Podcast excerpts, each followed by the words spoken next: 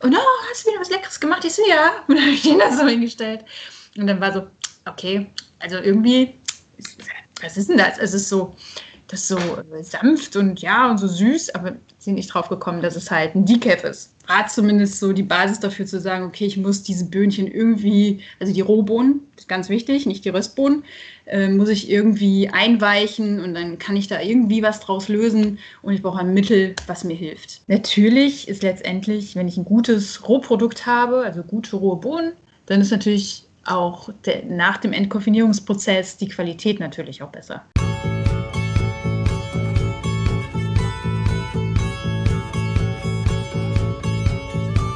Klar, ja. dann legen wir mal los. mhm. Ich brauche eine Sekunde, um mich zu sammeln und dann kann es losgehen gleich. Kann auch sein, dass ich es zweimal mache. Aber ich glaube, ich kann da ganz gut so reinschlauen. Ähm, Hello Coffee People, endlich eine neue Folge vom Kaffeesahne Podcast. Und ich habe hier die Janine Delar, die kennt ihr vielleicht aus der Episode 11 da könnt ihr euch auch dann genau anhören, was, was es eigentlich mit ihr so auf sich hat und warum wir hier so zusammen diesen Podcast machen. Aber ich erzähle euch einmal ganz kurz, worum es diesmal gehen wird. Und zwar sprechen wir heute über entkoffeinierten Kaffee. What? Genau. Die einen bashen es bis zum Umfallen, die anderen sagen, tolle Alternative. Die einen brauchen es, die anderen sagen, es ist Quatsch. Und wir beide haben uns nämlich genau deswegen jetzt einmal mit dem Thema komplett auseinandergesetzt, haben probiert, haben geröstet, haben uns alle möglichen Variationen, die es da so gibt, angeschaut und probiert und versuchen das Ganze jetzt mal in so ungefähr einer Stunde für euch zusammenzufassen. Hallo Janine. Hallo Anna. Schön dich zu sehen. Ich freue mich über diese verrückte in Anführungszeichen Idee, mal über andere Themen zu sprechen als abgefahrene Sachen. Äh, das heißt natürlich nicht, dass entkoffinierter Kaffee nicht abgefahren sein kann, aber es ist ja doch ein Thema, was wir alle so ein bisschen zur Seite schieben. Deswegen umso schöner, dass wir das jetzt mal angehen. Ja, voll. Also ich kann auch noch mal ganz kurz erklären, wo der Ursprung ähm, so genau herkommt. Äh, ihr wisst ja alle, ich habe ja jetzt diesen Kaffeesahne-Shop, wo ihr sehr guten Kaffee kaufen könnt online. Und da kam aus einer meiner Communities die Frage, ob es denn auch entkoffinierten Kaffee geben wird. Kam halt dann der große Aufschrei und von verschiedenen Seiten die verschiedenen sehr verschlossenen Meinungen. Und das hat dann diesen, ja, sage ich mal, Muddis ein bisschen Angst davor gemacht, überhaupt noch entkoffinierten Kaffee zu kaufen. Weil die, die es bashen, die sagen halt, das ist totaler Scheiß, das ist Chemie, das ist dürft ihr nicht trinken, ist auch total ungesund. Ja, und dann habe ich gesagt, Leute, wir gucken uns das jetzt mal genau an und deswegen sitzen wir jetzt zusammen hier. Und ja, wie haben wir angefangen? Also wir schauen uns jetzt erstmal an, wo das mit diesem entkoffinierten Kaffee eigentlich angefangen hat. Und da gebe ich jetzt einfach mal schon an dich weiter, Janine. ja, sehr gerne, meine Liebe. Ja, also klar, so ein paar Sachen musste ich auch für mich selber nachschauen. Ähm, so Eckdaten, wo eigentlich, äh, wie das Ganze entstanden ist, wie ist das Entkoffinieren entstanden, sprich, wie ist eigentlich entstanden, dass man weiß, dass es Koffein ist das war so mein erster kleiner Aufhänger, zu sagen, okay, damit starten wir so ein bisschen. Das wird von dem guten Chemiker Friedlieb Ferdinand Runge aus Hamburg, was für ein Zufall, ja. ähm, herausgefunden, dass es äh, dieses Koffein ist. Er hat sich ziemlich viel äh, mit verschiedenen Pflanzen beschäftigt, die ähm, und deren Wirkungen und Zusammensetzungen und ist durch Zufall, dadurch, dass er eine Tollkirsche auseinandergenommen hat, ähm, und diese ins Auge bekommen hat, den Saft davon. Ähm, ja, und dann hat er gemerkt, irgendwas tut sich da, äh, hat das Ganze dem guten Goethe gezeigt, der auch immer sehr ähm, ja, interessiert war in, in so bestimmte Dinge, nicht nur ins Schreiben. Und äh, daraufhin hat er ihm halt eine Bohne gegeben, also Goethe, dem Herrn Runge, und ihm praktisch zur Aufgabe gemacht, zu sagen, okay, sag mir bitte, was hat es mit dieser besonderen Bohne überhaupt auf sich? Und da ist halt herausgekommen, dass dieses Koffein wohl, dass man das einzeln auch fassen kann und dass es ein weißes Pulver ist, äh, was belebende Wirkung hat. Mhm. Was man so wirklich in die Hand nehmen kann und sehen kann. Das ja, ganz genau. Und jetzt äh, würde ich mal sagen, die Wirkung auf den Körper, die würde ich jetzt so beschreiben, ah ja, ich werde so ein bisschen unruhig, so ein bisschen hibbelig und äh, habe jetzt so das Gefühl, dass es vielleicht nicht ganz so gut für mich ist, obwohl es vielleicht auch ein bisschen aufpuschend ist. Aber was passiert eigentlich wirklich? Ja, was wirklich passiert, ist, dass Koffein in der Struktur, in der chemischen, dem körpereigenen Botenstoff Adenosin sehr ähnlich ist. Ähm, dieser Stoff ist dafür zuständig, dem Körper Müdigkeit zu signalisieren, damit auch zu zeigen, hey, hier ist Schluss, so als kleiner Nebeneffekt. Ähm, denn das es gibt bestimmte, schlecht. ja, das ist schon mal gar nicht so schlecht, so ein bisschen auf Körper hören und in sich gehen. Naja, es sitzt sich äh, an so bestimmte Rezeptoren, äh, die an den Nervenbahnen liegen. Und äh, dadurch gibt der Körper, gibt dieses Adenosin dem Körper die, den kleinen Reiz, den Impuls zu sagen, okay, jetzt bin ich müde. Da jetzt Koffein von der Struktur her sehr ähnlich ist und dann diese Rezeptoren andocken kann und den Platz wegnimmt, ähm, kann halt Adenosin nicht andocken und daher sind wir wach. Ganz einfach. Ah, also es ist gar nicht so, dass es irgendwie ähm, dem Körper ein Signal gibt, sondern einfach nur dieses eine Signal wegnimmt. Ja, ganz genau. Also es macht nichts an, sondern macht eher etwas aus. Ganz genau. Jetzt ist es natürlich auch so, dass gerade bei Leuten wie vielleicht uns, die etwas mehr Koffein immer zu sich nehmen, auch eine höhere Toleranz entwickeln, dadurch, dass der Körper neue Rezeptoren bildet und natürlich noch mehr Andockstellen sind für das Koffein, wo es andocken kann. Also es braucht praktisch noch länger, um überhaupt zu wirken, beziehungsweise dem Adenosin seinen Platz wegzunehmen, sozusagen. Oh, das heißt dann aber auch, wenn wir weniger Koffein dann zu uns nehmen, hat das Adenosin mehr Plätze, um zu sagen, du bist müde. Ganz genau. Ganz einfache mhm. Rechnung, ne? Milchmädchen, aber ich glaube, so funktioniert Jetzt äh, kann man sich auch darüber streiten, ähm, und darum geht es ja auch letztendlich, wenn ich auf entkoffinierten Kaffee äh, irgendwie zurückgreifen möchte, ähm, ob jetzt Koffein wirklich schädlich ist und was im Körper genau passiert. Also ich glaube, wir sind halt davon weg, auch zu sagen, ich glaube, das ist auch ziemlich bekannt, zum Beispiel, dass äh, Kaffee dem Körper Wasser entzieht. Das ja. ist ein Mythos, natürlich regt Koffein alles nochmal so mehr in Gang. Also wenn ich meine zwei, drei Cuppings am Tag gemacht habe, dann habe ich Hunger, ähm, dann äh, habe ich Schweißperlen auf der Stirn. Also man merkt, da regt auf jeden Fall regt irgendwas den Körper an. Ich habe das auch heute äh, gemerkt, wenn ich entkoffiniert nochmal was probiert habe. Vor dem eigentlichen Cupping war ich auf jeden Fall aufnahmefähiger, ähm, als wenn ich jetzt drei, vier Kaffees getrunken hätte vorher. Ja. Also da und können wir uns auf jeden Fall klar sein. Ja. ja. ja. Also, dass es ähm, halt schädlich ist, ist überhaupt gar nicht nachgewiesen. Dass es halt Wirkung auf den Körper hat, klar, das, äh, da sind wir uns halt alle einig. Und ähm, zum Beispiel bei einem Robuster-Cupping oder so, da sollte man ja auch nicht unbedingt die volle Dröhnung schlucken, sondern äh, da kann es halt echt auch zu einer Überkoffeinierung ganz schnell kommen. Ja, ganz okay. genau. Da merkt man ja. auf jeden Fall nochmal den Unterschied. Also es geht auf jeden Fall darum, dass wenn man das Koffein weglassen möchte, dass man vielleicht übersensibel ist oder vielleicht sogar schwanger ist. Also Kaffee braucht so ungefähr 40 Minütchen oder beziehungsweise das Koffein, um in den Blutkreislauf äh, zu kommen. Ähm, Unterschied ist halt einfach, wenn ich zum Beispiel übersensibel bin oder aber auch schwanger, dass die Halbwertszeit sich unterscheidet. Also ich habe normalerweise äh, meine Tasse Kaffee nach vier Stunden abgebaut, äh, beziehungsweise das Koffein da drin. Und wenn ich halt schwanger bin, dauert das halt auch mal bis zu 20 Stunden. Mhm. Und das ist natürlich das Problem daran, dass ich mein ungeborenes Kind jetzt nicht die ganze Zeit mit so einer Dröhnung äh, versorgen möchte. Und ähm, ja, das ist halt das große Thema. Und da muss halt jeder so ein bisschen für sich gucken, wie er es ab kann und was der Beweggrund ist. Ne?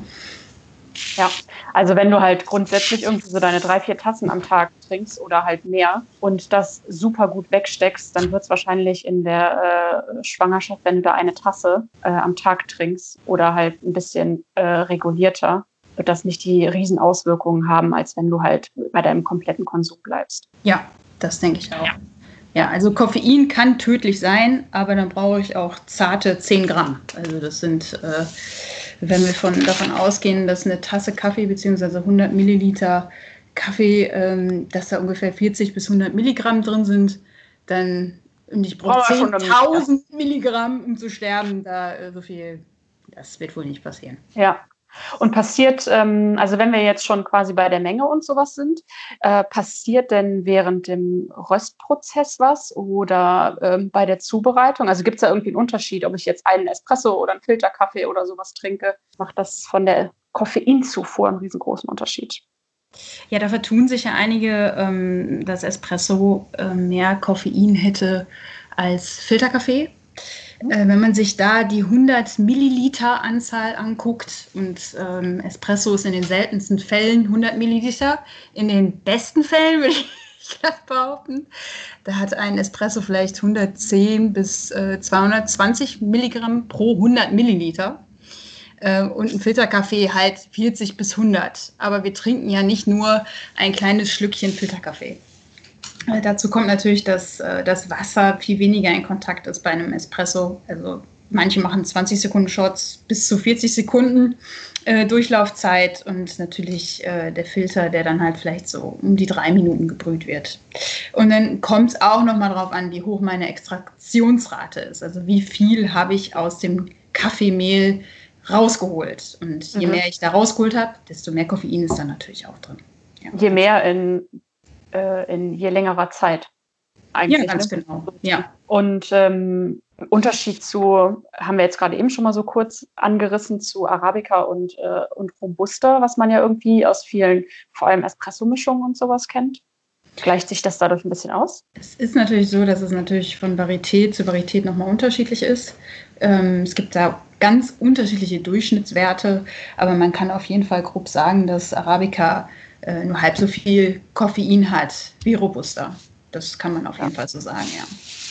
Wenn ich dann natürlich eine, eine Mischung habe, wo Robusta noch mit drin ist in meiner Espresso-Mischung, oder ich habe ein Single Origin, also aus einem Ankunftsland, ähm, beziehungsweise nur Arabica, dann ähm, ist auf jeden Fall klar, okay, wahrscheinlich wird in der Robusta-Mischung mehr Koffein drin sein. Das ist von auszugehen, das ist richtig. Ja, dann könnten wir uns ja jetzt eigentlich mal angucken, wie das eigentlich äh, funktioniert, weil irgendwie kann ich mir das gar nicht vorstellen, dass aus so einer Bohne, in der eigentlich dieses Koffein drin ist, das einfach entzogen, rausgewaschen oder wie auch immer wird. Also gut ist halt, dass du, dass du schon sagst, dass das so ein greifbarer Stoff ist. Heißt, den kann man irgendwie rausnehmen. Aber wie nehme ich den da raus? Ja, ähm, das ist ganz interessant entstanden, auch relativ spät, 1903, also knapp über 100 Jahre. Ähm, da ist auch das erste nach diesem guten Mann natürlich, ist das erste Entkoffinierungs, ähm, die erste Entkoffinierungsmethode äh, benannt worden. Das ist der Herr Ludwig Roselius, dem Gründer von Kaffeehag sein Vater ist wohl relativ früh verstorben, also ich glaube mit Anfang 50, was vielleicht für die Zeit noch relativ alt ist, aber auf jeden Fall war er darüber sehr traurig und hat gedacht, es äh, liegt anscheinend daran, dass er zu viel Kaffee getrunken hat, der gute Mann. Und äh, das muss unbedingt an diesem Koffein liegen. Und er hat dann äh, ganz viel rumgewerkelt, hat dann angefangen, diese Bohnen in Wasser einzulegen für mehrere Stunden und hat dann äh, mit Hilfe von Benzol, was natürlich relativ mm. aggressiv ist, ähm, es hingekriegt, das Koffein daraus zu holen. Was natürlich dem Geschmack jetzt nicht wirklich gut tat und äh, auch hochkrebserregend ist und man überhaupt nicht sagen konnte, wie viele Rückstände da jetzt drin sind.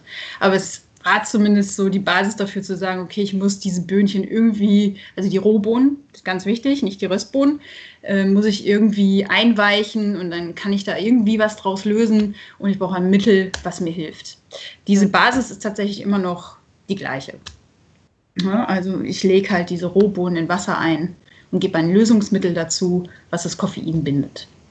Und ähm, bei dem, das ist jetzt diese DCM-Methode, die man dann äh, ab und zu mal sieht, ne? Äh, genau, also äh, das ist natürlich das Dichlormethan, ist natürlich mhm. nur eines dieser Lösungsmittel, äh, die wir verwenden können. Wird tatsächlich zehn Stunden lang damit eingewichen, sage ich mal, ähm, und dann weitere zehn Stunden nochmal mit Wasser durchspült, um die Restwerte da rauszukriegen. Also die gesetzlichen äh, Grenzwerte liegen bei 2 äh, Milligramm pro Kilo wenn man, es gibt ja für jede, jeden chemischen äh, Stoff, gibt es ja diese Datenblätter, äh, diese Sicherheitsdatenblätter, die man sich mal durchlesen kann. Äh, und da wird natürlich, da kommt halt drin vor, dass es krebserregend ist, dass man nicht auf die Hände kriegen soll. Ähm, Auch geil. Nicht auf die Hände, aber trinken nicht auf die gerne.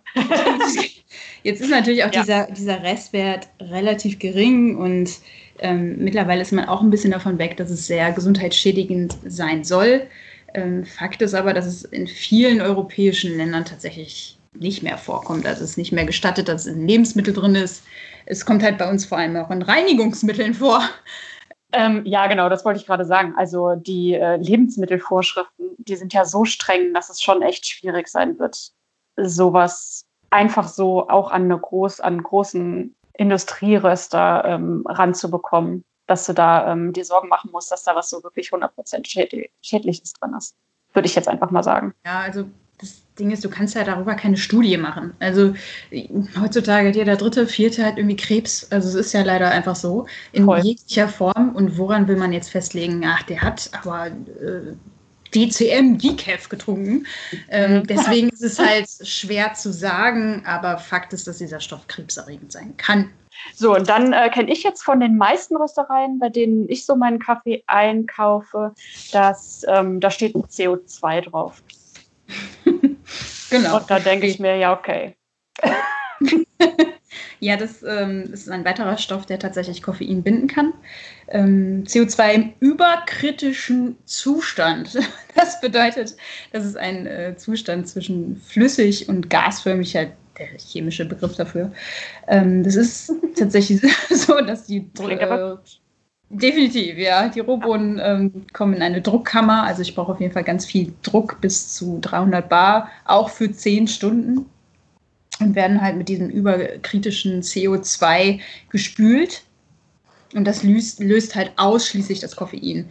Das nennt man auch ein indirektes Verfahren, weil keine ähm, Lösung vorliegt, wie zum Beispiel jetzt bei der DCM-Methode, wo ich die ähm, Kaffeebohnen zehn Stunden in Wasser einweiche.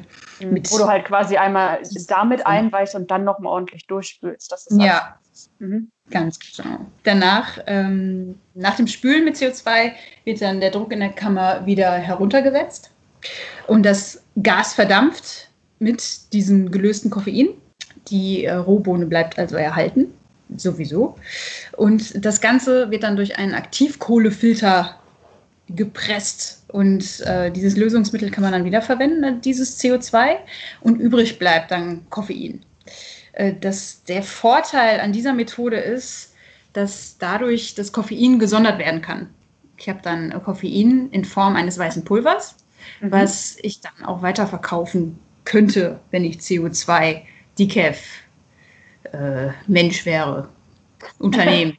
nicht ein CO2-Unternehmen wäre. Also ja. man kann, äh, man kann dann ähm, das Koffein so gesondert abspalten, dass nur noch das weiße Pulver übrig bleibt, was man halt wiederum verkaufen kann an Getränkeunternehmen zum Beispiel.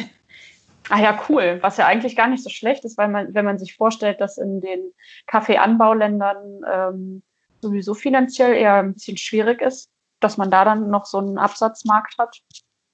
Ja, allerdings wird bei uns hier ähm, für Deutschland in Bremen entkoffiniert.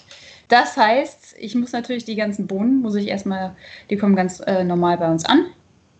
Und dann mache ich einen Termin bei der Firma CR3.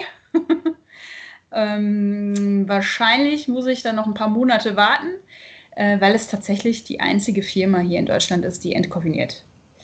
Als ich das das erste Mal gehört habe, habe ich gedacht, wow, also es gibt, glaube ich, sechs Firmen insgesamt in Deutschland und eine davon äh, in Europa, Entschuldigung, und eine davon ist hier, ist hier in Bremen. Und das ist natürlich eine ganze Menge. Also ich brauche dann auch mindestens drei Tonnen bei CO2 und bei äh, Dichlormethan brauche ich vier Tonnen.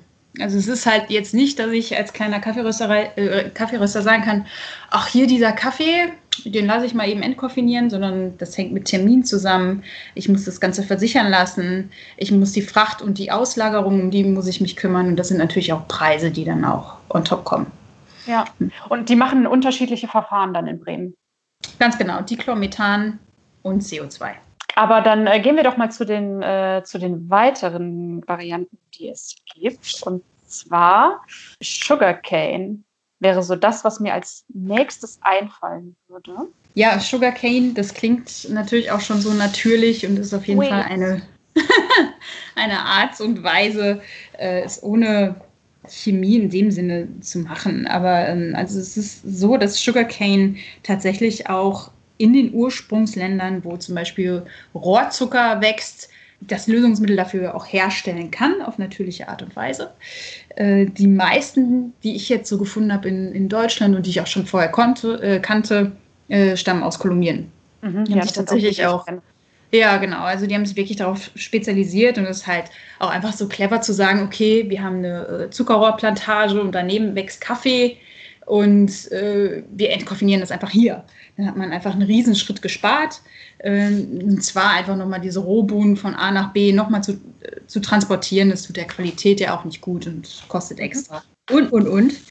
Es ist so, dass Rohrzucker ist die Basis, wie gesagt. Und äh, Melasse wird auf äh, Rohrzuckerbasis äh, fermentiert, es Ethanol wird.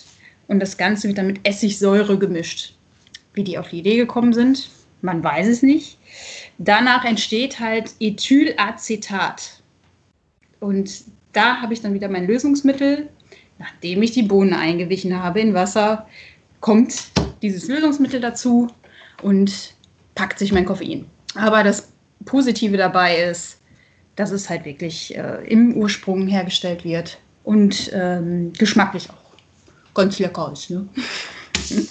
Ja, aber zum Geschmack gehen wir ja, äh, gehen wir ja später noch. Da mal. gehen wir später nochmal zu, ganz genau. Ja.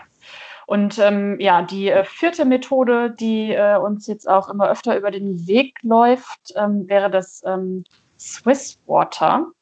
Ja, allerdings äh, ist die Swiss Water äh, Coffee Company ist mhm. allerdings nicht in der Schweiz tätig. Also sie ist schon tätig, sie haben ja überall ihre Ableger mittlerweile und ich selber merke auch, dass man immer mehr damit äh, in Berührung kommt. Es gibt immer mehr Cuppings auf Veranstaltungen. Ähm, also man merkt tatsächlich so einen Trend, man interessiert sich für entkoffinierten Kaffee. Mhm. Ähm, und natürlich auch Alternativen, wie man es noch herstellen könnte. Das Ganze ist tatsächlich in den 70er Jahren erfunden worden und erfährt jetzt irgendwie so einen kleinen Boom, mhm. was auch Vor- und Nachteile hat natürlich immer. Interessant finde ich, dass wir ihren Sitz in Kanada haben und die Rohbohnen von den Ursprungsländern erstmal nach Kanada müssen, um entkoffiniert zu werden. Und danach wird das Ganze nochmal verschifft nach Europa und weltweit. Also das sollte man okay, im Hinterkopf Das klingt haben. erstmal nicht so geil. Irgendwie scheint jedes Verfahren irgendwie seine, seine Nachteile zu haben. Wie das ja. immer so ist, es gibt halt nicht die Lösung schlechthin. Ja. Aber ähm, die Art und Weise, wie das Ganze halt äh, vonstatten geht, das finde ich persönlich ähm, ganz gut. Also es werden Rohbohnen in, werden in Wasser eingelegt. Dieses Wer hätte das gedacht? Jetzt, ähm, das Ganze nennt sich dann so eine Green Coffee Solution, ähm, wo halt wirklich die ganzen Bestandteile aus der Bohne sind dann in diesem Wasser drin. Dieses Wasser ist jetzt gesättigt, komplett an den ganzen Inhaltsstoffen der Bohne. Äh, kommt wieder unser Aktivkohlefilter, den wir schon bei CO2 hatten, kommt wieder zum Einsatz. Die Lösung geht einmal durch und das Koffein bleibt dran hängen. Dadurch habe ich eine Lösung, die an allem gesättigt ist und nichts mehr braucht, bis auf das Koffein. Also wird jetzt ein weiterer Batch an grünen Bohnen in diese Lösung gegeben. Und was passiert ist, dass tatsächlich nur das Koffein gebündelt wird. Das ist halt. Chemie. Ja, so funktioniert das. Mhm. Wasser ist noch nicht, die Lösung ist noch nicht satt, also nimmt sie sich das, was sie braucht, sozusagen. Das Ganze wird dann einfach so wiederholt, bis einfach der Koffeingehalt unter 0,1 Prozent ist. Ja, ähm, und da wird auch immer das gleiche Wasser dann wieder benutzt sozusagen. Ah ja, ich wollte schon gerade sagen, das äh, klingt nach einem krassen Wasserverbrauch eigentlich. Ja, es steht so ein bisschen in der Kritik tatsächlich. Mhm. Aber ähm, bei CO2 und äh, DCM muss ich auch danach mit Wasser nachspülen. Und das ist mhm. tatsächlich die gleiche Menge. Oder ja. eine ähnliche Menge zumindest. Ne? Ja. ja. Also ich würde jetzt sagen, wenn wir uns diese vier Verfahren angeschaut haben, dann klingt das Sugarcane-Verfahren schon am sinnvollsten von, ja, jetzt mal ganz rein von Nachhaltigkeitsaspekten. Ja, ganz genau. Also je, wenn, je mehr ich mich dann nochmal nachrecherchiert habe und, und nochmal nachgeguckt habe, mhm. es gibt halt vier Dinge, die einfach damit reinspielen. Also Gesundheit, der Geschmack, die Kosten und die Nachhaltigkeit. Ganz genau. Ja. Wenn man von den Kosten nochmal aussieht, ich hatte das gerade schon, schon mal so ein bisschen ähm, angeschnitten. Einfach so ein Grundwert. Ich habe da mit meinen Händlern äh, gesprochen, weil ich in einer ähm, bei einem Importeur in Hamburg hier wohne, äh, wohne, genau, weil ich bei einem Importeur hier in Hamburg arbeite. Und der sagte mir dann halt, okay, bei DCM darf man so einen Euro 5 nochmal draufpacken pro Kilo. Ähm, also du hast einfach quasi deinen, du hast deinen Rohkaffee, da zahlst du deinen ganz normalen Preis drauf genau. und dann kommt halt quasi nochmal das drauf. Genau. Jetzt nur mal so als Vorstellung. Ja, ganz genau. Mhm. Kommt nochmal 1,05 Euro da drauf. Bei Sugarcane sind es um die 1,20 Euro, was ich so recherchieren konnte. Ähm, CO2 sind 1,45 Euro und Swiss Water ist das teuerste mit 1,65 Euro ungefähr. Mhm. Je nach Kaffee. Auf, aufs Kilo, sagst du? Aufs Kilo, ganz genau. Mhm. Ja. Das ist ja schon mal schnell ordentlich viel, ne? Also, weil das klingt jetzt nach so äh, Kleckerbeträgen erstmal, aber ähm, ja. Ja, summiert sich natürlich auch. Ne? Und wenn man halt äh, so ein bisschen rechnen muss, es ist auf jeden Fall mehr Aufwand und natürlich dementsprechend auch teurer. Klar. Ja, ja auf jeden Fall. Und dann haben wir ja noch eine weitere Variante, die nicht wirklich eine Entkoffeinierungsvariante ist, sondern es gibt auch koffeinarme Variet Kaffeevarietäten, die von Natur aus schon weniger Koffein haben. Da hätten wir nämlich zum Beispiel Lorena. Yes, ganz genau. Ich habe selber auch äh, netterweise von, der, äh, von Sascha von Hot Roasted Love ein äh, Sample zugeschickt bekommen. Ganz liebe Grüße an der Stelle. Ne, das ist super nice.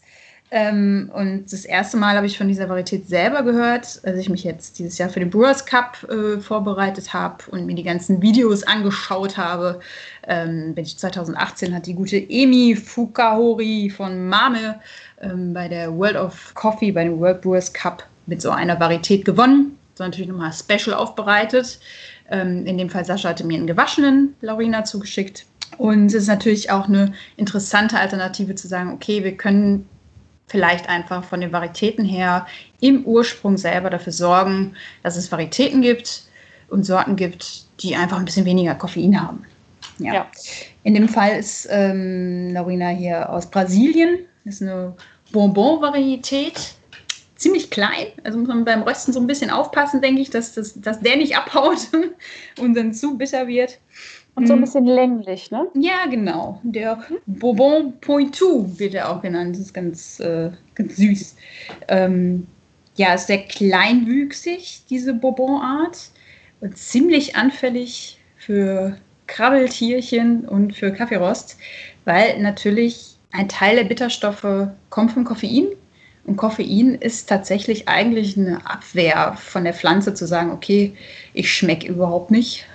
Mhm. Und in den meisten Fällen hilft es. Und wenn natürlich weniger Koffein drin ist, ist die Varietät auch anfälliger und sie ist nicht besonders ertragreich. Also es ist viel Arbeit, ähm, ein Kilo Rohbohnen da rauszuziehen als von einer anderen Varietät. Das ist ganz natürlich heißt, dann entsprechend ähm, teurer. Als ganz genau, natürlich. Und ähm, das Schöne ist, dass ähm, ja normalerweise reden wir von 1,4 Prozent Koffein ungefähr. Ähm, und Laurina hat 0,3 bis 0,5 Prozent. Das ist schon auf jeden Fall sehr viel weniger. weniger. Mhm. Ja. ja. Und ich denke, da kann ich mir gut vorstellen, dass der Research da auch noch ein bisschen mehr tun wird. Aber bis da dann auch wirklich dann auch Ernten zu uns kommen, die ertragreich sind, das dauert halt auch dann seine fünf Jahre, für sieben ja. ungefähr. Ja. ja.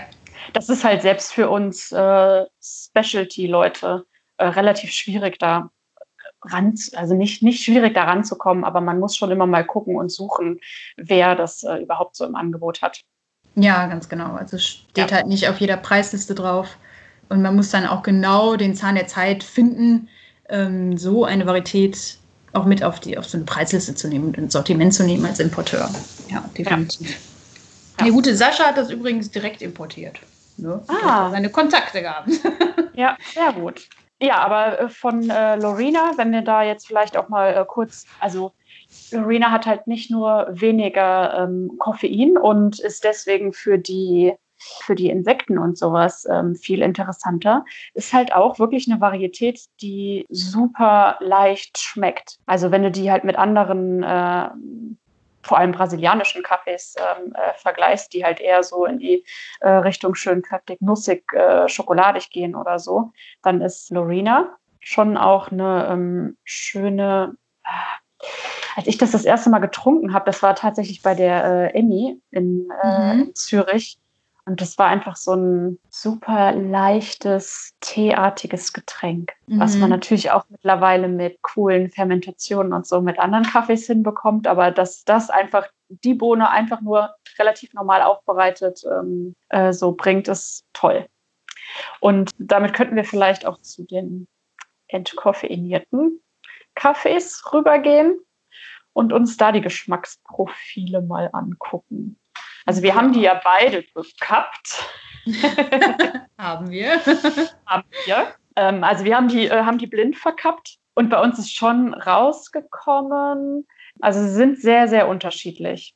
Und ich muss sagen, dass man den, besonders den äh, DCM voll rausgeschmeckt hat.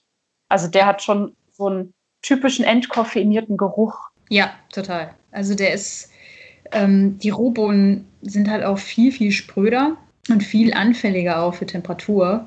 Und die ölen unheimlich schnell.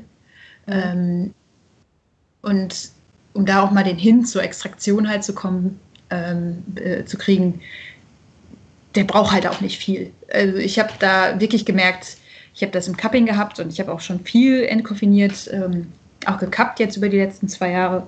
Ähm, und man hat das immer rausgeschmeckt. Es ist halt einfach dieses malzige, dieses scharfe, was da so ein bisschen mit drin hängt. Ähm, und ich bin nie auf die Idee gekommen, ich mache mir jetzt daraus mal einen Filter. mhm.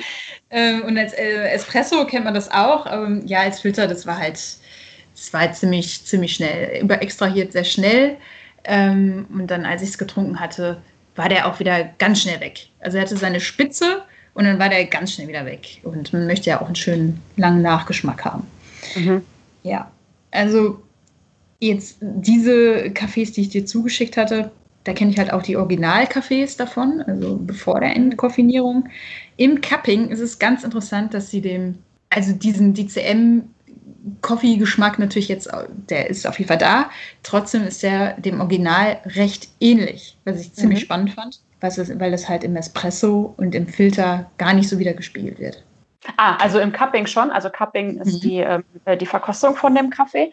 Und äh, da wird es halt ein bisschen anders äh, zubereitet als einfach mit dem Filter oder mit, dem, äh, mit der Espressomaschine. Da war es deutlicher als so in der Zubereitung. Nee, ich fand eher, dass im Cupping war das äh, mir eher näher am ähm, Original dran.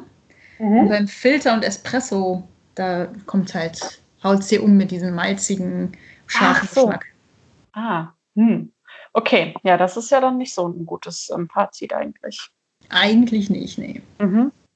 Okay, und äh, wenn wir uns jetzt die CO2-Methode anschauen, also man muss dazu sagen, wir hatten auch ein paar Kaffees, die waren die gleichen Kaffees unterschiedlich ähm, entkoffeiniert, richtig? Ja, ganz Habe ich genau. das richtig auf den Packungen gelesen? Das hast du richtig gelesen, ja.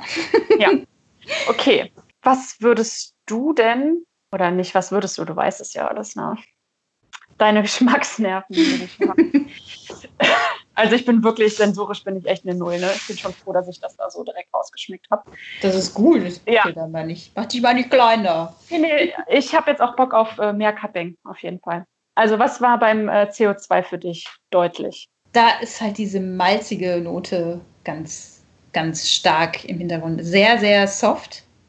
Also geht halt fast so ein bisschen unter. Ähm, das war jetzt so das Cupping-Ergebnis. Mhm. Und als Filter fand ich den gar nicht mal so schlecht. ich habe den mhm. mir heute Morgen, äh, habe ich den äh, als Filter gebrüht und natürlich schmeckt man, dass der anders ist. Also man muss da auch ein bisschen von weggehen, dass ich jetzt genau das Cupping-Ergebnis haben möchte oder das Cup-Ergebnisse Ergebnis haben möchte, wie von einem normalen Kaffee. So, ne? Ähm, mhm. Es ist halt nun mal einfach behandelt worden. Aber als Filter hätte ich nicht gedacht, das ist gar nicht so schlecht. Und ich kenne halt auch einige, die ich halt auch selber schon hinter der Bar als Espresso zubereitet habe. Ähm, und mit Milch, da schmeckst du wenig mhm. Unterschied. Auf jeden Fall. Ja. Ich äh, habe den jetzt äh, nur als als Filter einmal gemacht und fand da auch, dass, dass das schon echt geht. Und beim Espresso fand ich halt, dass er einfach nicht so einen geilen Körper kriegt, wie so ein Espresso ganz oft ähm, haben sollte und hat. Ähm, ja, das fand ich genau. dann ein genau. bisschen schade. Und ansonsten ähm, finde ich auch, dass der so ein bisschen äh, strohig gerochen hat. Also wirklich alle drei, die wir probiert haben. Und ansonsten aber ganz zugänglich. Also, wie du sagst, ne? Also, das ist jetzt nicht so die High-End-Bohne, aber. Auf jeden Fall. Also, man merkt halt, das ist jetzt nicht so spannend wie ein normaler Kaffee, aber es ist, geht auf jeden Fall klar. Also, wahrscheinlich ich, würde ich da eher nochmal einen doppelten Espresso reinmachen, damit ich ein bisschen mehr Kaffeegeschmack habe. Ähm, aber es fällt jetzt nicht so negativ auf wie bei DCM. Ich hatte im Filter so ein bisschen so einen pappigen ähm, Nachgeschmack und es blieb auch lange im Mund, aber trotzdem auch angenehmer. Auf jeden Fall. Oh ja, das muss ich echt sagen. Also dieses, ähm, äh, dieses Pappige, was ich persönlich mit entkoffeiniert äh, verbinde, das habe ich echt äh, in dem Cupping und nach dem Cup äh, Cupping lange nicht, äh, nicht rausbekommen. Also mhm. das ist halt, das, das bleibt halt hängen, ne? Definitiv, ja, auf jeden Fall. Ja. Und ähm, als nächstes äh, Sugarcane, da hatten wir einen dabei. Der ist schon relativ also kräftig schokoladig hat er erstmal gerochen, fand ich. Ja, fand ich auch. Also ich kenne ihn tatsächlich zubereitet von Erna Tosberg von der Röstbar. Das, das, hat natürlich super geschmeckt. Ja. Ähm, ich habe mir den, weil er war auch ein bisschen dunkler geröstet und natürlich auf Espresso auch so ein bisschen abgezielt als, als jetzt als Filter. Ich habe so mhm. eine Aeropress, so ein Rezept, was ich mir ganz gerne mache äh, für dunklere Röstungen und da hat das ziemlich gut funktioniert. Das hätte ich jetzt. Okay, geil. Hätte ich jetzt nicht so gedacht. Ich hatte eine schöne Säure. Und eigentlich war das, war das ganz nett. Dieses Malzige war nicht so im Vordergrund. Und ähm, als Cappuccino im Milchgetränk kommt halt unglaublich die Süße auch raus. Das fand ja. ich auch sehr, sehr vorteilhaft. Ich kenne den von äh, Chamon. Da hatten wir den eine ganz kurze Zeit auf jeden Fall mal. Und ich weiß noch, dass wir super begeistert von diesem entkoffeinierten Kaffee waren. Und wir haben den auch Stammkunden vorgesetzt und haben, äh, haben die gefragt, so, na, was schätzt du, was ist das für ein Kaffee? Und die haben halt nicht rausgeschmeckt, dass das ein entkoffeinierter Espresso ist. Also mhm. jetzt nur als Espresso kenne ich den ein bisschen besser. Und da waren wir wirklich einfach alle überrascht, dass der wirklich ganz, ganz gut geht. Dass man da kaum einen Unterschied schmeckt oder wirklich nur einen Unterschied schmeckt, wenn man es weiß. Ja, ganz genau. Also wenn man die ja. malzigen Noten so ein bisschen kennt, dann merkt man das vielleicht ja. ein bisschen. Ne? Ja. Ja. So ein bisschen, genau, so ein bisschen würzig, ja. wurstig. Wurstig. Ja, also ich habe in den, in den Flavor Notes steht Salami. du, ähm, wenn das dein, dein, ja, aber passt ja auch irgendwie. Es hat ja diesen ja, es muss ja nicht schlecht sein. Ja, ja, genau. Salami mag. genau. Und dann ähm, zuletzt das äh, Swiss Water, muss ich sagen, war halt geschmacklich auch echt ähm, eine Eins. Also da äh, Platz eins in, mhm. äh, in dieser Auswahl. Also weil der ähm, vom Geruch her erstmal einfach schön süß war und so rund gerochen hat. Bisschen lustig Schoko. Was ja. würdest du sagen? Ja, fand ich auch den rundesten. Die Süße war sehr, sehr betont. Und ich bin dann zu meinen Kollegen gegangen, die wussten nicht, dass ich halt äh, diesen Swiss Water gebrüht hatte für sie. Normalerweise sind sie äh, gewohnt, dass ich dann irgendwie einen von dem Cupping-Tisch den vorsetze und dann ist es so eine mega Bombe und ich oh, hast du wieder was Leckeres gemacht? Ich so, ja. Und dann habe ich den da so hingestellt. Und dann war so, okay, also irgendwie, was ist denn das? Es ist so, das ist so äh, sanft und ja und so süß, aber sind nicht drauf gekommen, dass es halt ein Decaf ist. Mhm. Was ich schon ziemlich, ziemlich cool fand. Ähm, was bei einem DCM sofort aufgefallen ist, zum Beispiel. Also der hat unglaublich gut als Filter funktioniert und den habe ich auch ausgetrunken heute Morgen. Ja, kann ich mir vorstellen. Aber den kann ich mir zum Beispiel nicht unbedingt so gut als Espresso vorstellen. Ja, das äh, Gute ist, dass halt Swiss Water sehr hochwertige Rohbohnen auch verwendet, weil mhm. Und mhm. darauf achten die natürlich dann auch, Specialty Coffee auch wirklich einzukaufen. Mhm. Ähm, ich kenne das halt auch zum Beispiel, wenn man vor der Wahl steht, als Importeur zu sagen, okay, ähm, lassen wir den, welchen Kaffee lassen wir jetzt entkoffinieren und wie? dass die Commercial Lots eher DCM mhm. entkoffiniert werden und die Finca-Cafés trotzdem auch noch bei CO2. Also da merkt man schon auf jeden Fall einen Unterschied. Und mhm. äh, ja, man merkt auf jeden Fall, dass Swiss Water gute Rohbohnen kauft, definitiv. Was die halt dann auch nochmal zusätzlich teurer macht, ne? Ja. Also ja. ganz, ja, ganz genau, ganz auch klar. einfach. Weil das ist auch so das, was ich vor allem im Hinterkopf habe, so preislich, dass es einfach super wenige machen, weil es viel zu teuer ist. Was ja Mhm. dann einfach auch ähm, total Sinn ergibt. Ne? Und dass es halt nur ähm, Röstereien machen, die ja sowieso super teure Kaffees einkaufen. Und wenn sie dann schon halt einen Decaf nehmen, äh, ins Sortiment nehmen, was ja wenige machen, von Mhm. diesen äh, wirklich Specialties dann halt so ein. Ja, ganz Ja. genau. Die meisten sind halt dann doch auf CO2, auch wenn man mal so ein bisschen recherchiert. Je nachdem, wofür die sich halt entschieden haben, ob jetzt Sugarcane und CO2 wird natürlich das dementsprechend so beschrieben, dass natürlich das das Beste ist. Ähm, Ja klar, also immer das, was man im Sortiment hat, ist das Beste. Ja, und dieses DCM ist wirklich für dieses, ich gehe in ein Café und da ist so eine Dose vorgemahlener, entkoffinierter Kaffee. Das ist meistens Kaffee, der äh, mit DCM, also Diclomethan, äh, entkoffiniert wurde. Der steht dann irgendwo rum und wenn einer mal irgendwie bestellt, dann wird er halt irgendwie zusammengematscht. Und ich Mhm. glaube, davon können wir auch mal langsam weggehen. Also das, das darf man auch schön zubereiten. Auf jeden Fall. Ja, das stimmt wohl. Ja, und was ist dann so das Fazit? Ja, ich finde es äh, ziemlich schwer zu sagen. Also letztendlich muss jeder für sich ja auch selber entscheiden, warum er sich für entkoffinierten Kaffee ähm, entscheidet. Ich frage mich halt immer, warum wir halt die Dinge immer so hinbiegen müssen, dass sie für uns passen. Warum wir dann nicht sagen, okay, dann trinke ich nur eine Tasse Kaffee, aber dann halt eine richtig gute. Da gibt es halt auch keine Art und Weise, die jetzt perfekt und gut ist.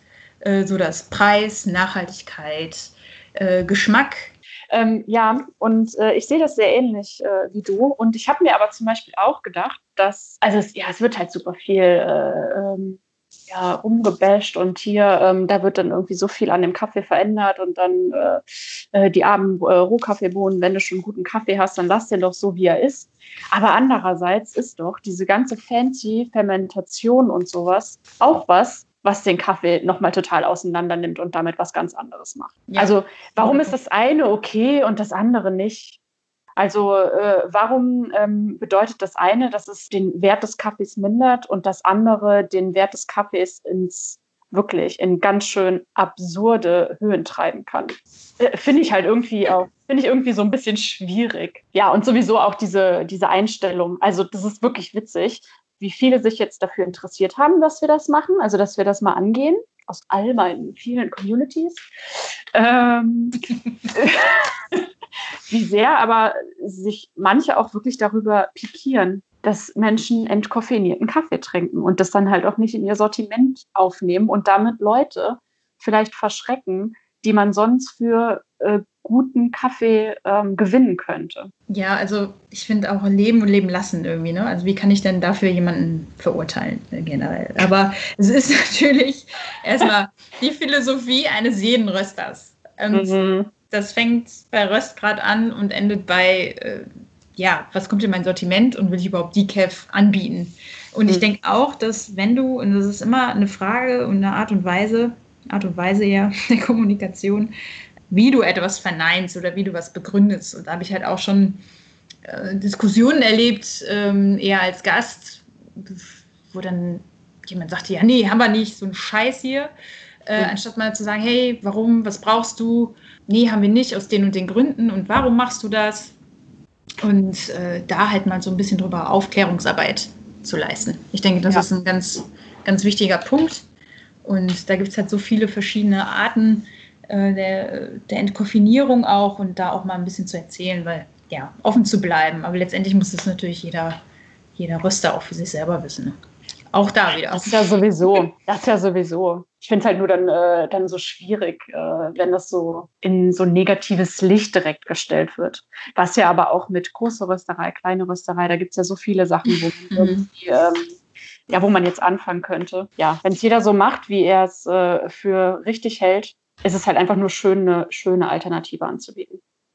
Ja, Also wenn du auch mal, ähm, ja, ganz genau. Wenn du zum Beispiel dir die ganzen, die Websites und die ganzen YouTube-Videos von Swiss Water anschaust, Mhm. die machen das unglaublich gut und erklären das auch vernünftig. Ähm, da gibt es halt sogar zum Beispiel auch ein Video, wie ich den vernünftig röste. Dass ich halt nicht einfach sagen kann, okay, diese vorbehandelten Kaffees, die schmeiße ich ganz normal wie ganz normalen, nicht behandelten Kaffee in meinen Röster und erwarte das gleiche Ergebnis. Mhm. Ja, die dann einfach sagen, okay, der ist vorbehandelt, der ähm, Moisture-Content da drin, der verflüchtige, der ist halt viel sensibler und geht schneller aus der Bohne. Das heißt, ich, das verbrennt natürlich auch schneller.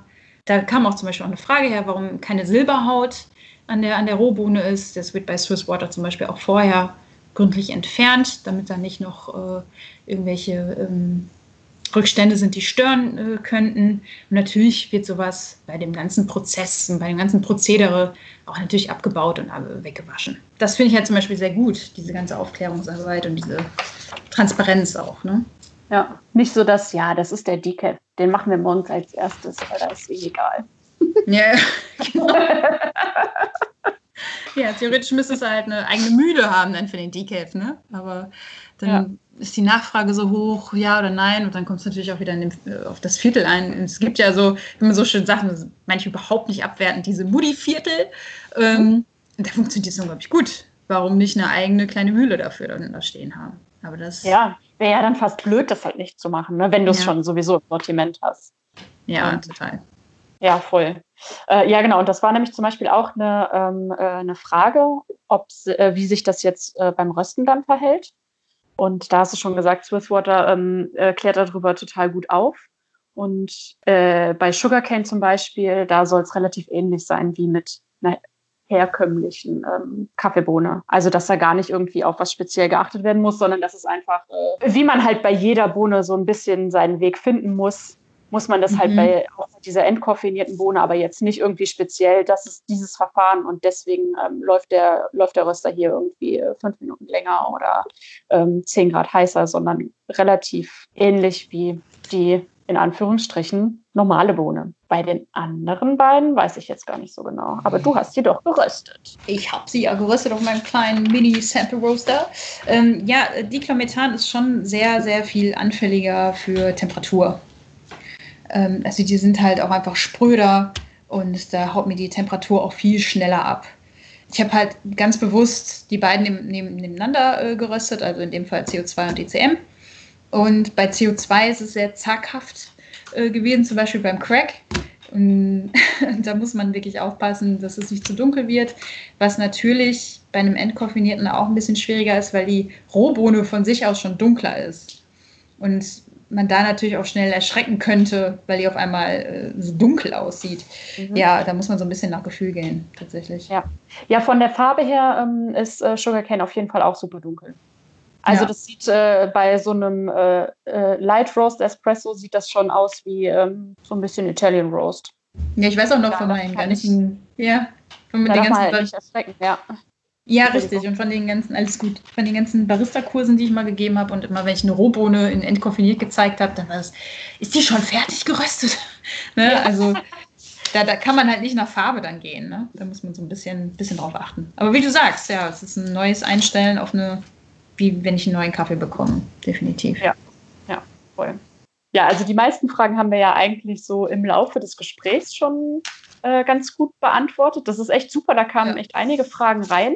Zum Beispiel, also diese Frage mit den, äh, mit den Röstereien, äh, warum die keinen entkoffeinierten Kaffee verkaufen. Ich glaube, die Frage beantwortet sich so ein bisschen von selbst. Das ist eine Philosophiefrage, eine Einstellungsfrage. Und äh, da würde ich jetzt einfach nur an ein paar Röstereien vielleicht appellieren, da nicht immer so von oben herab zu kommunizieren, sondern einfach da ein schönen, netten Weg zu finden, wie man äh, die Leute dann anders zu den eigenen Produkten und dem guten Kaffee kriegt. Also, weil äh, am Ende ist es einfach nur eine Frage von bewusstem Konsum oder halt nicht. Ja. Wenn es halt wirklich darum geht, die Leute davon zu überzeugen, dass sie keinen entkoffinierten Kaffee trinken sollten. Ja, ja, voll. Aber ja. meistens passiert das ja einfach nicht so, ne? So was ich auch gerade meinte, die Art der Kommunikation halt auch wieder, ne? Nee, aber nicht. Ciao, wer bist du denn? Du machst bestimmt auch Milch in deinen Filterkaffee. Die, die Wege des Decaf haben wir auch. Also, ne, es geht hauptsächlich über Bremen oder beziehungsweise das sind die einzigen in Deutschland, die das, äh, die das da vor Ort machen. Und ähm, Swiss Water ist in Kanada und in Kolumbien wird gerne auch Sugarcane entkoffeiniert. Das wird da vor Ort gemacht, was daran ja auch irgendwie besonders ist. Ne? ja, genau. Kette Ursprungsland ähm, schon ein bisschen mehr vervollständigt wird, was ja irgendwie auch ganz gut ist. Und ansonsten würde ich sagen, war das eine ziemlich gute Zusammenfassung. Und ich hoffe, dass ihr alle damit relativ viel anfangen könnt. Und ihr wisst alle, ihr könnt jederzeit äh, fragen. Und ich hoffe, dich dürfen auch alle jederzeit immer wieder fragen, Janine. Auf jeden Fall. Ja. Vielleicht willst du noch mal kurz sagen, äh, wo man dich finden kann, um dir Fragen zu stellen. Weil die Janine macht nämlich auch echt einige äh, sehr coole Projekte und ähm, mach gerne noch hier ein bisschen Werbung für deine Projekte. Janine. Ja, also ich selber bin äh, als äh, Q-Graderin und Quality Managerin bei äh, Rehm Co., einem Rohkaffee-Importeur in Hamburg, wie ich ja gerade schon so ein bisschen erwähnt habe. Deswegen komme ich an diese ganzen grünen Bohnen auch dran und kann da mal so ein bisschen rumspielen. Und äh, ich bin schon ein bisschen länger im Kaffee und habe im Zuge dessen letztes Jahr im Februar äh, Moin Coffee Lady gegründet. Ein Netzwerk für Frauen im Kaffee und die, die sich dafür interessieren. Und äh, treffe mich da immer ganz regelmäßig und versuche da zu vernetzen. Und es ist ein Herzensprojekt, was bald wachsen wird. Und da spinne ich Ideen und die kommen dann später und präsentiere die sozusagen. Grüße gehen raus an die Coffee Ladies auf jeden Fall. Ich war auch schon bei zwei Treffen ja. dabei. Ja, ja. genau. Und äh, wie gesagt, also mehr darüber könnt ihr auch ähm, in der Episode 11 des äh, Kaffeesahne-Podcasts hören. Da haben wir nämlich schon mal auch darüber gesprochen. Da war das noch relativ frisch. Und ähm, ja, ich würde sagen, damit haben wir alles, ne? Damit haben wir alles, ne? Vielen ja, lieben danke, Dank. Janine. Voll gerne. und dann ähm, hören und sehen wir uns hoffentlich bald wieder. Ja, ganz bestimmt. Tschüss. Tschüss.